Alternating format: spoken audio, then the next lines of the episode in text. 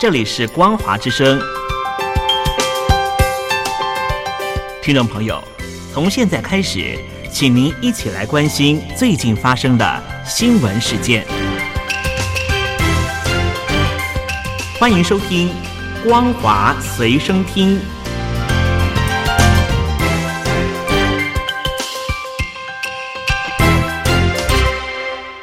听众朋友您好，欢迎收听《光华随身听》，我是王琦。今天是二月二十四号，星期三。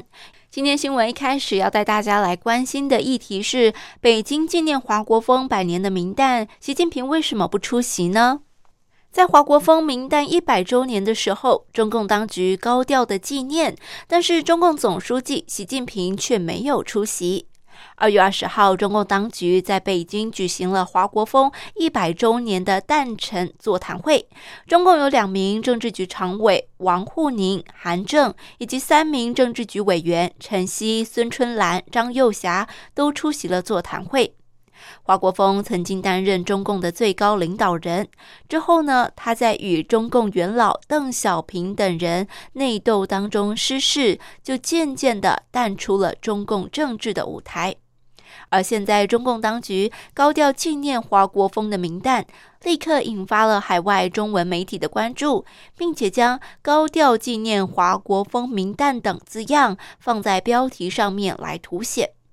不过，现任的中共最高领导人习近平却没有出席。按照中共的惯例，如果中共最高领导人名单一百周年，除了中共现任的总书记出席之外，中共政治局常委也都会出席。而中国问题研究学者薛池就表示，华国锋名单一百周年本来应该习近平要出席的，但是习却没有出席，只是派两个常委出面，这里头大有讲究。薛池说：“对于华国锋，其现在还不好表态，因为华国锋是毛泽东晚年选定的，但是又是被邓小平给搞下来的。习近平这几年向左转，虽然对于邓小平有所保留、有所修正，但是也不敢放弃这个旗帜。”薛池说明，中共现在的实际情况是奄奄一息了。习近平想要给中共延命，许多方面都选择了向毛时代来回归，甚至把自己的地位都摆得超过了邓小平，试图要与毛泽东并肩。如此一来，习近平要怎么给华国锋定位呢？所以他就避免对华国锋直接表态，安排两个常委出席，因为华国锋毕竟当过了一段时间的中共最高领导人。规格上是不同于一般过世的中共大佬的。薛池表示，座谈会突出了强调毛泽东评价华国锋讲老实话是老实人，以及刚刚出的《习近平论中国共产党历史》一书。对习近平来说，主题都是一个听习近平的话，跟着习近平走。也有评论指出，华国锋下台之后，成为中共政坛的隐形人。这一次，中共当局高调纪念华国锋，或是有意图要借由在中共党史为华国锋证明，传递去邓化的想法。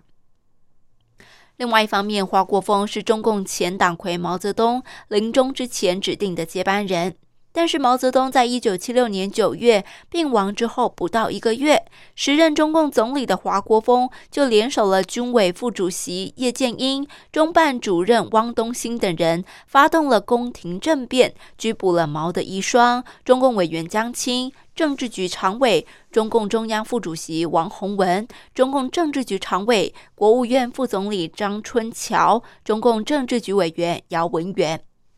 抓捕了四人帮之后，华国锋就成为了中共党政军的最高领导人，兼任中共中央主席、国务院总理、中央军委主席。只是好景不长，邓小平等中共一大批的元老被平反复出之后，华国锋又很快的被邓小平等人赶下了台。华国锋在一九八零年将总理的职务交给赵紫阳，一九八一年再将党主席的职务交给胡耀邦，将军委主席职务交给邓小平，此后就慢慢的淡出了中共政坛。而在一九八一年六月，中共十一届六中全会通过的关于建国以来党的若干历史问题的决议，就对华国锋进行了一正四负的评价。也就是除了对打倒四人帮有功之外，其他三项都是指责。例如批评他推行和迟迟不改正两个凡事的方针，搞个人崇拜等等。邓小平就曾经说过，华国锋只是一个过渡，说不上是一代，他本身没有独立的东西，就只是两个凡事。不过，也早在二零零八年，在去世当年，中共当局就对华国锋进行了正面评价，同时也有不少中共的学者提出，当年的两个凡事与华国锋并没有关系。只是相对于在六四中下台的中共前领导人赵紫阳而言，华国锋与赵紫阳的待遇可以说是天壤之别了。赵紫阳在一九八七年一月接替了下台的胡耀邦，但是由于他同情六四的学生运动，一九八九年六月下旬被赶下了台，并且被中共当局监视居住，直到两千零五年一月病亡。在二零一九年十月十七号的赵紫阳一百周年名诞时，当局不但没有为他举行纪念会，而且还派遣了大量的警车、便衣警察到他的北京故居外来做戒备。可以想见，赵子阳跟华国锋还是有相当大的差异的。接下来要带大家关心的是，中共侵犯了人权，加拿大人呼吁要将冬奥会迁出北京。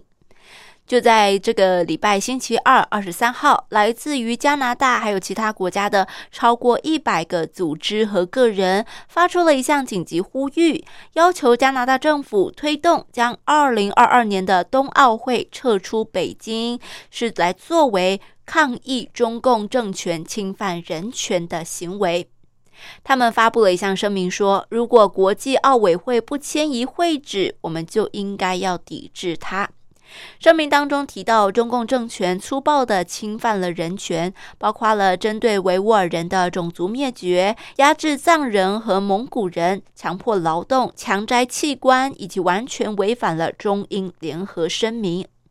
声明当中也提到了加拿大人公民康明凯斯帕佛仍然是在中国被非法拘留的，也有几名加拿大人在中国被判了死刑。加拿大政府必须要确保加拿大运动员的安全和言论自由，而免受中共当局人质外交和霸凌之害。所以呼吁加拿大政府与盟国还有国际奥委会合作，将奥运会移到一个尊重人权、不会把签证当作武器打压批评者、维护法治的自由国家。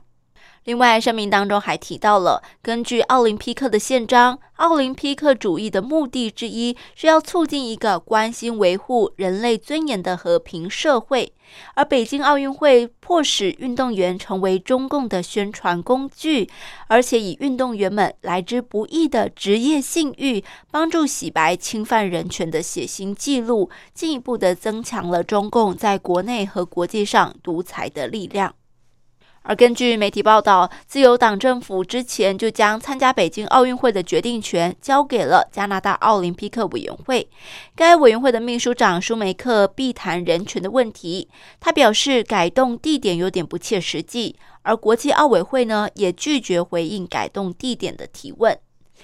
国际奥林匹克历史学家学会前主席沃勒钦斯基就表示，现在改地点的可能性不大。政府可以做的，就是在奥运会期间不派任何国家元首或是政府代表去到中国大陆来作为抗议的手段。好的，各位亲爱的听众朋友，今天的光华随身听就带大家关心重点新闻到这个段落。再次感谢您的收听，我们下次再会。